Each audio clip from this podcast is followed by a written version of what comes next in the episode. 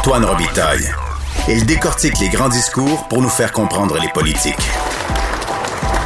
Là-haut sur la colline. La troisième vague de COVID a forcé la fermeture de la frontière entre l'Ontario et le Québec. Cette décision inusitée a inspiré notre chroniqueur, historien et ami Dave Noël. Bonjour. Bonjour Antoine. Dave qui travaille au devoir. En quoi c'est inspirant, Dave, cette fermeture de frontière, euh, je dirais bilatérale dans les deux sens? Oui, ben, dans le fond, c'est un prétexte pour euh, rappeler euh, l'histoire de cette frontière-là, qui est assez ancienne. D'ailleurs, cette année, on, ne célèbre pas, mais c'est le 230e anniversaire de cette frontière-là qui date de 1791. C'est ça. Et puis, de quoi parle-t-on? Donc, c'est une frontière frontière qui euh, part évidemment du lac euh, Saint-François dans, le Haut-Saint-Laurent et qui coupe par euh, deux anciennes seigneuries, là, de, la Nouvelle-Longueuil, Vaudreuil et Rigaud. Oui. Donc, cette région-là qui forme une espèce de triangle à l'ouest de Montréal et qui suit par la suite l'Outaouais. Je rappelle une évidence, mais c'est quand même important de, parce que ça a, eu des conséquences très pratiques sur le terrain.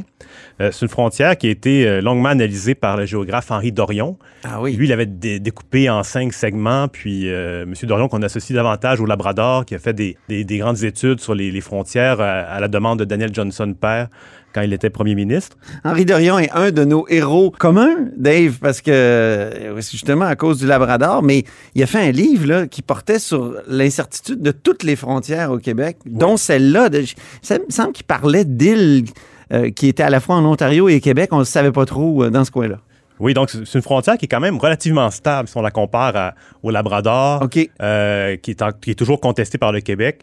Euh, si on compare aussi à la frontière du, de la baie du Tusson, qui varie avec la marée. Donc, à chaque marée, le Québec euh, prend de l'expansion et en, et en perd au retour de la marée parce que la ligne est tracée sur, la, sur le rivage directement, donc ça, ça varie. Et, et aussi, une autre frontière contestée, c'est dans le golfe du Saint-Laurent, où il y a, a d'ailleurs le gisement Old Harry, dont on parle beaucoup moins qu'avant. Oui, c'est vrai. Euh, qui est un gisement pétrolier qui était situé directement sur la frontière entre Terre-Neuve et euh, Québec. Cette frontière-là de, l'Ontario, qui est, qui est donc beaucoup plus stable, qui, euh, en fait, si on remonte à, son, origine, il faut, revenir à la proclamation royale de 1763 qui suit la conquête. À ce moment-là, le Québec, et ben, en fait, le Québec est créé tout court. On crée une province de Québec. Avant ça, évidemment, c'était la Nouvelle-France. Et puis, on, trace les lignes vraiment très près de la vallée du Saint-Laurent. On part de la rivière Saint-Jean sur la côte nord, on descend en coupant le lac Saint-Jean et on va l'établir jusqu'au lac Nipissing, qui est en Ontario actuel. Hmm. Et ensuite, on coupe pour aller rejoindre le Haut-Saint-Laurent, ce qui fait en sorte qu'à cette époque-là, en 1763, euh, toute la, rive sud de l'Outaouais est en territoire québécois. Hmm. Donc, y compris la ville d'Ottawa euh, d'aujourd'hui qui n'existait ah pas à l'époque. Okay. Et puis en 1774, là, on étend la frontière, c'est l'acte de Québec, et puis la, limite ouest de, de la province de Québec est le Mississippi. Donc, euh, si, ah bon? c'était resté comme ça, Chicago serait aujourd'hui en territoire québécois. Et puis ensuite, donc, on va à la Révolution américaine, l'exode des loyalistes qui s'installe au nord, et puis toute la partie sud des Grands Lacs tombe du côté américain. Mhm. Et tout ce qui reste, c'est ça, c'est le nord. Et c'est donc euh, en 1791 qu'on décide de, séparer les deux territoires parce qu'il y avait eu beaucoup de colonisation de loyalistes du côté de l'Ontario actuel. Donc, c'est là, à ce moment-là, qu'on trace la ligne que, j'ai décrite tantôt, qui passe par euh, l'Outaouais, et, euh, mais qui reste quand même imprécise. On la, on la fixe vers le nord jusqu'à la baie du Son, alors qu'on parle de la baie James. À l'époque, les frontières étaient, un peu floues. On laissait un peu de, un peu de jeu au cas qu'on puisse négocier par la suite des, des précisions. Mhm. Donc, c'est cette frontière-là qu'on a fermée là, euh, en fin de semaine, si je comprends bien. Oui, tout à fait. C'est ça. Puis, euh, comme je disais, c'est une frontière qui est assez stable. Euh, et donc. c'est une frontière qui a été rendue célèbre par Bon Cop, Bad Cop. oui, donc, qui, racontait l'histoire d'un cadavre qui était découvert directement sur, accroché sur la pancarte entre qui annonçait la, frontière entre le Québec et l'Ontario. On va en écouter un extrait, oui. As you can see, the subject was a true Quebecer. C'est quoi, là? Do I need a passport? His heart is in Quebec. Il y a l'Ontario dans le cul aussi. Excuse me? I just said his ass belongs to you. Alors, c'est. Euh, c'est Patrick Huard qu'on entendait, qui jouait le personnage de David Bouchard, un policier québécois. Puis euh, l'autre, c'est Colm Féoré, qui jouait le, rôle de policier ontarien Martin Ward. Oui, donc ça, c'est pas mal l'épisode dans la fiction qui a été le plus célèbre qu'on a associé à la frontière de, l'Ontario. Donc, c'est une frontière qui disparaît évidemment pendant l'union du Haut et du Bas-Canada en 1840 et qui réapparaît en 1867 avec l'acte de l'Amérique du Nord britannique quand on recrée euh, le Bas-Canada, mais sous le nom de, de, province de Québec, donc euh, qui est resté jusqu'à aujourd'hui. Euh, les frontières, donc, comme je disais tantôt, étaient restées un peu imprécises. Par exemple, on disait que c'était euh, oui, c'est l'Outaouais, la frontière, mais c'est au milieu du, euh, du chenal. Mais il y a des îles dans ce chenal-là, dont Oui. l'île aux Allumettes. Pour les gens qui ne sont pas très familiers, c'est presque aussi gros que l'île d'Orléans. Donc, on parle d'une grosse euh, superficie. Puis, euh, est-ce qu'elle était du côté du Québec ou de l'Ontario?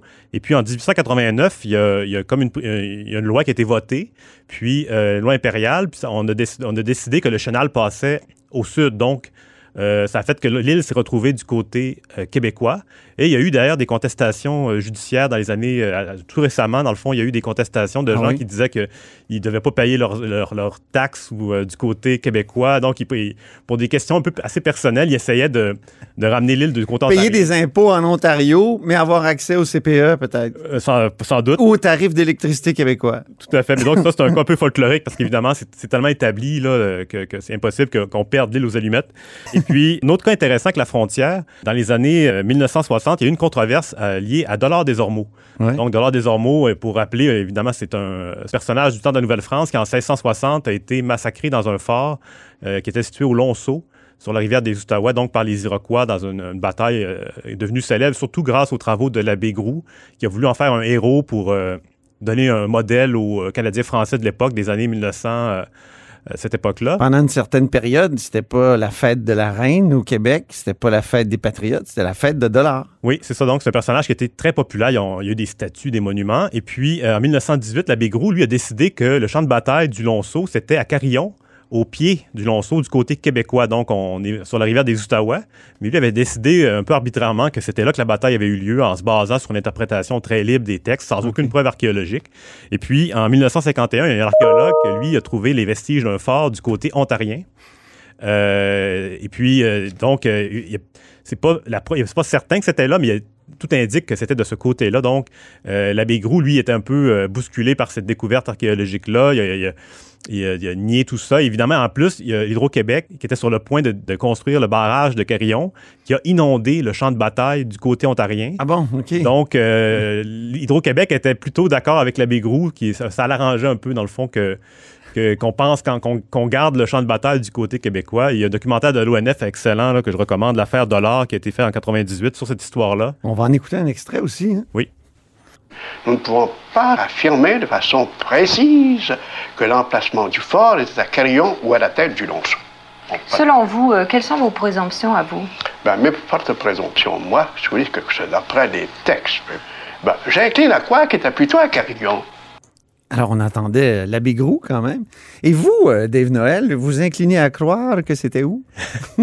Ben, euh, on pourrait penser vraiment que c'est du côté ontarien, mais pour le vérifier, ça sera, il faudrait envoyer maintenant des archéologues sous-marins parce que le site est à quelques mètres sous l'eau maintenant.